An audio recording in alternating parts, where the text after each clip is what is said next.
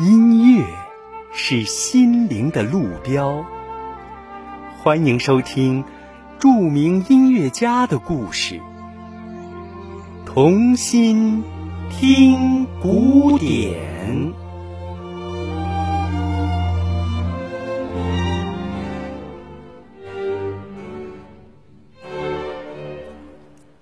维瓦尔第，古典交响乐的先驱，生于一六七八年，卒于一七四一年。没有一位作曲家的音乐，能像维瓦尔第那样创作的如此直率、坦诚。倾听他的任何作品，都不会有难以克服的困难。英国，亚历山大·沃尔。古典交响乐的先驱维瓦尔第是最富有创造力的多产作曲家。他不仅作品数量惊人，而且以丰富的创作实践推动了交响乐的发展。多少年来，举世公认维瓦尔第是古典交响乐的首创者和浪漫主义音乐的开路人。他以大量的乐曲创作。享誉乐坛，成为巴洛克音乐的先驱，被后人颂为近代协奏曲之父。他的音乐清新而又充满活力，拥有跨越时代的广大听众。即使是二十世纪的听众，也会像十八世纪的听众一样热爱他的音乐。而且初次聆听他的乐曲，就深受感动，仿佛他的音乐具有无穷的魅力，一种强烈的、不可抗拒的力量，自始至终吸引着听众。那神奇美妙的旋律震颤心灵，但听众对作曲家的印象却模糊而又遥远，似乎。它是不可知的幻影，颇具传奇色彩，而又虚无缥缈。大师的心灵在音乐中召唤着世人，那是美的境界。一，出生于世界名城威尼斯。维瓦尔第出生在一个普通的平民家庭，经济上既不富足，家世也不显赫。但他的命运却和音乐有着不解之缘。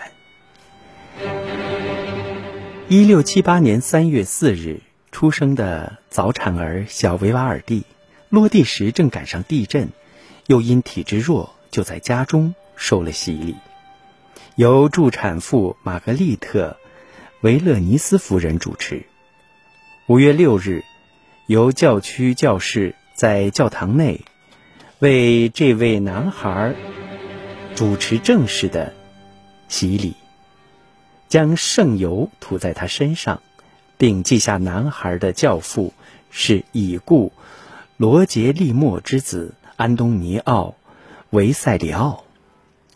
维瓦尔第的父亲乔丹尼，一六五五年出生于布雷西亚，长大后。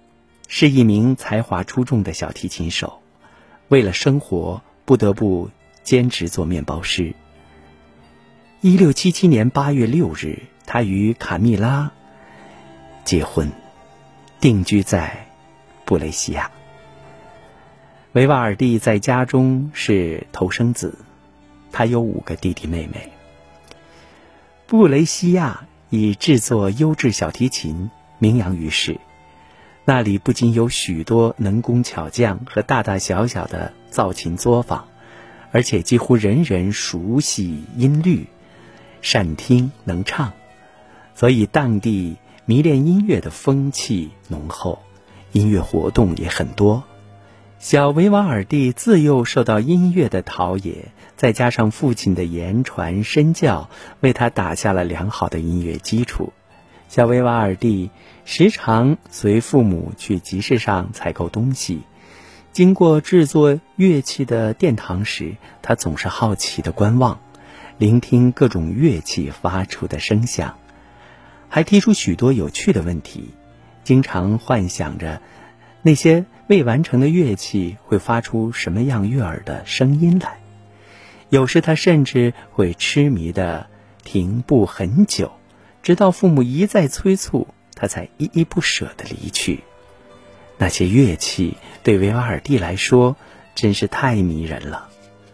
后来，全家定居世界音乐名城威尼斯，老维瓦尔第成了一名专职小提琴演奏家，并且受到热烈欢迎。在一六八五年，终于顺利进入圣马可教堂就职。这是世界音乐名城威尼斯一个重要的音乐组织。在这个当时颇有名气的音乐圣地里，老维瓦尔第。有了更多的发展机会，并且为小维瓦尔第创造了良好的学习音乐的条件。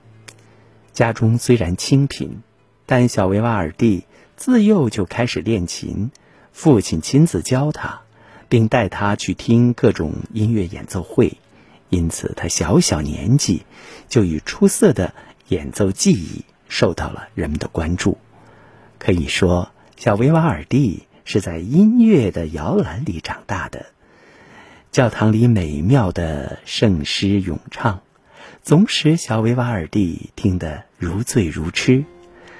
宫廷里的音乐盛会，精益求精的排练，更是让小维瓦尔第铭记在心。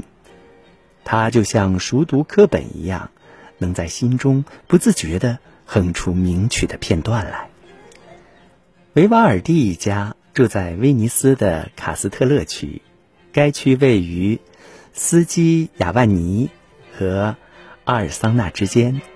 这里的小巷纵横相通，弯弯曲曲的河道交错相连，大桥小桥遍布各处，街道如一张密网，像是迷阵。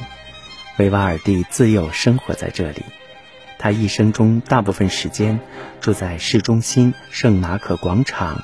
和利亚尔托贸易中心地区，这两个地区对他影响很大，因为这里是重要的贸易点。平日里会有许多艺人在这儿自发演奏，吸引了大量的行人。来回穿梭的游船也是音乐演奏演唱的临时舞台，乐声此起彼伏，万民同乐。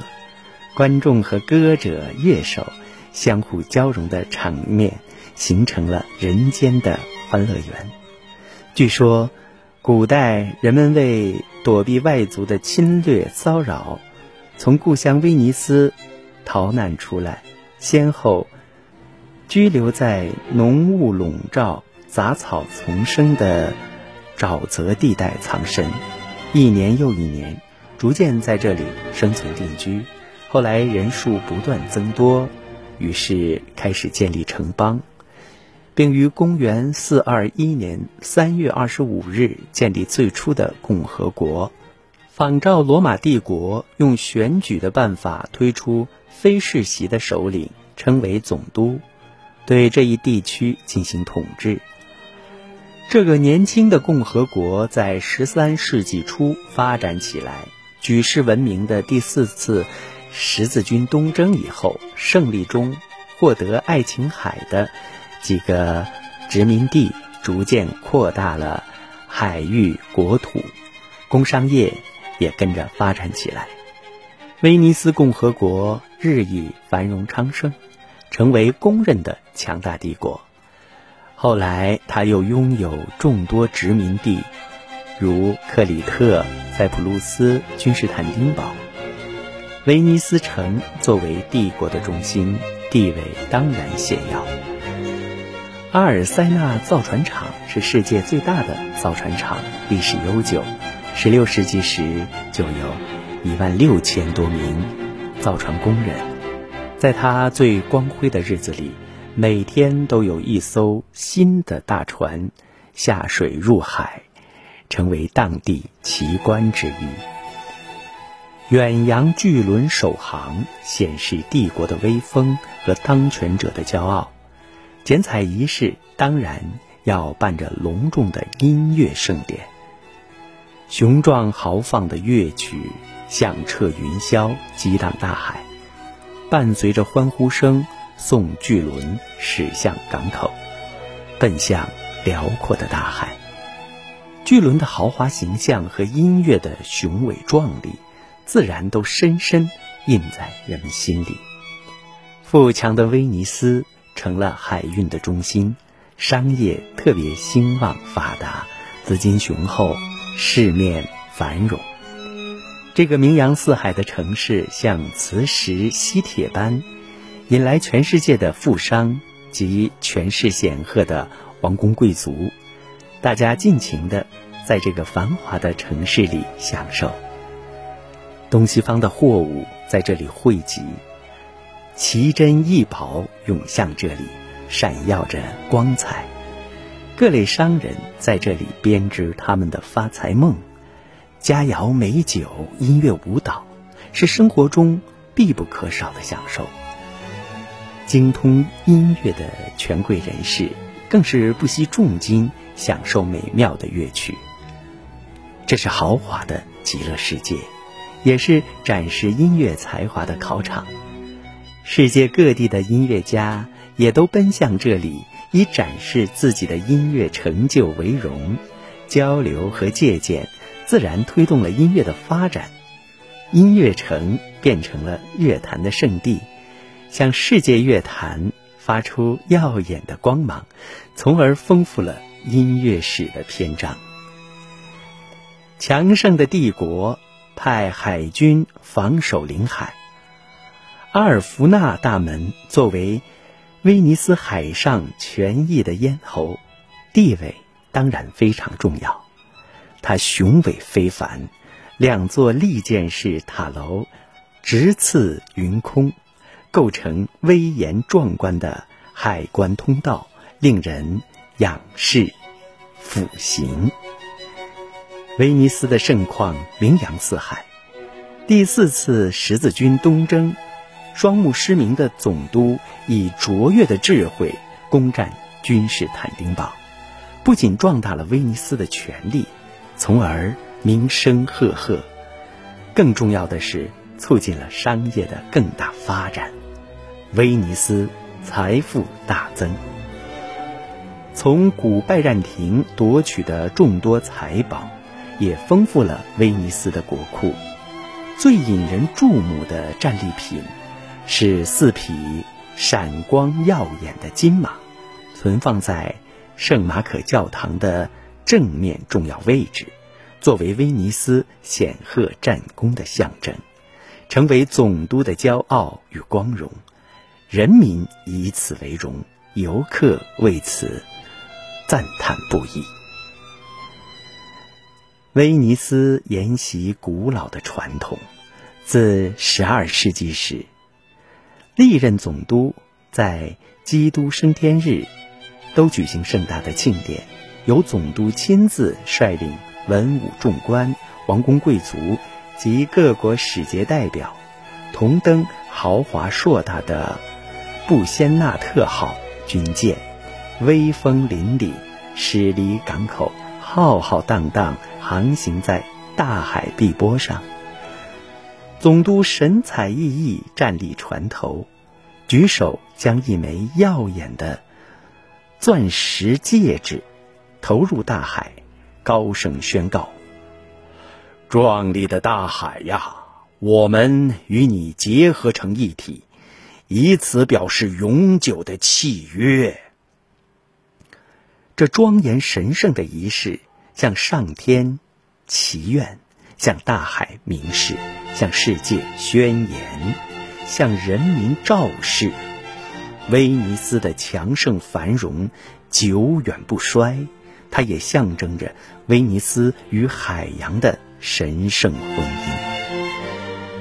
通过这传统的庆典，向世界宣告他的权利与地位。在这盛大的节日里，威尼斯昼夜乐声不止，音乐演奏成为欢庆节日、接待贵宾必不可少的项目。世界著名的音乐家和乐团也汇集在威尼斯，名曲从这里传向世界各地。许多国家的皇帝、王子、皇储都曾来这里，亲睹气势非凡的壮观场面。十八世纪，威尼斯的繁华达到顶峰，通向四面八方的路，迎来络绎不绝的达官显贵。丹麦国王腓特烈四世、波兰及萨克森王子。两西西里王国尊贵的女王巴伐利亚选后莫德纳皇储都曾远道而来，光临这里，受到隆重的接待，场面之壮观豪华，世上少见。令人难忘的、更具特色之处是，威尼斯是一座音乐城，昼夜乐声不断。音乐成为宴请贵宾及夜晚娱乐必不可少的内容，名曲仙乐和美味佳肴列为同等重要的地位。王子贵族不但欣赏世界名曲，而且还以自己作曲和演奏为荣，利用这机会展露才华，博得掌声和赞颂，成为一种时尚。威尼斯作为音乐荟萃之地、乐曲交流广泛之所，而这里的平民百姓，如船夫、车夫，更是曲不离口，夜弹昼唱，男女老少都是音乐迷和歌手。一六四五年，约翰·伊夫林来过这里，曾这样叙述当地的盛况。紧连房舍的运河水道，日夜不断的歌声乐声，就像海德公园一样。不仅绅士淑女独唱独奏，倾诉心怀；市民工匠也自弹自唱。一七六四年，格罗斯来，更描述说，任何一个铁匠和鞋匠。随口唱起一句歌或哼出一个曲调来，立刻就会有许多人接着合唱起来，而且十分准确和谐，就像临时组成的合唱队。这样的情况在任何国家里也不曾见过。威尼斯以壮观的圣马可教堂为首，众多遍布各区的中小型教堂。如群星密布，圣歌圣乐不断，庄严的钟声在乐声中回荡，使这座水上城像神宫仙岛般迷人。威尼斯的圣马可教堂像一把巨大的闪光宝剑，头顶蓝天，耸立在广场上，威严雄伟。它不仅是宗教活动中心，还受到来自各方游客的仰慕，成为威尼斯重要的音乐组织机构。圣马可教堂前面的广场宽阔平整，紧邻海边，游人在这里汇集，流连忘返，形成了天然的音乐舞台。大大小小的音乐会在这里频繁演出。乐声昼夜不止，游船停驶在海面，倾听音乐；流动的人潮驻足广场，欣赏乐曲。掌声、欢呼声、口哨声不绝于耳，月光、灯光辉映，海波粼粼闪烁，真似仙境般迷人。这种令人陶醉的音乐气氛，感染着每一位前来观赏的人，心灵和音乐在这里融成完美的一体。小维瓦尔第一家当时定居在威尼斯城卡斯特勒区，蜿蜒的河道编织成闪光的水网。居屋坐落在小巷里水岸边，河上岸上昼夜歌声乐声不断。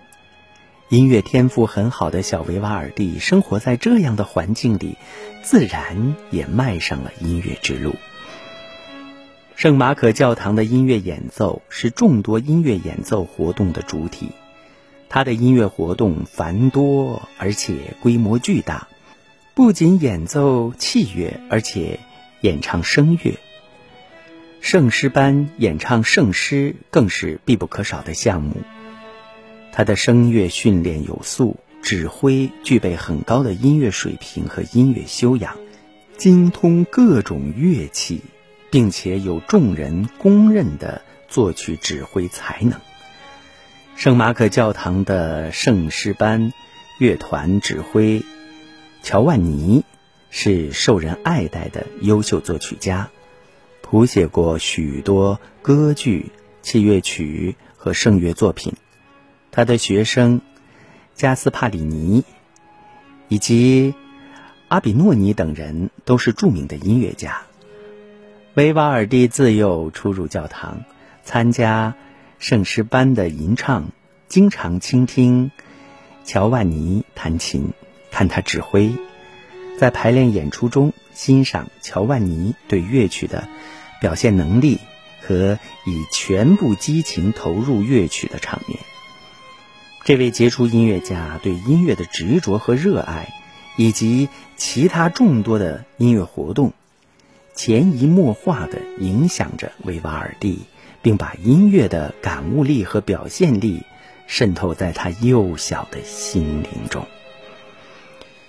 小维瓦尔第对音乐的渴望和追求日益强烈，他就像音乐海洋里的。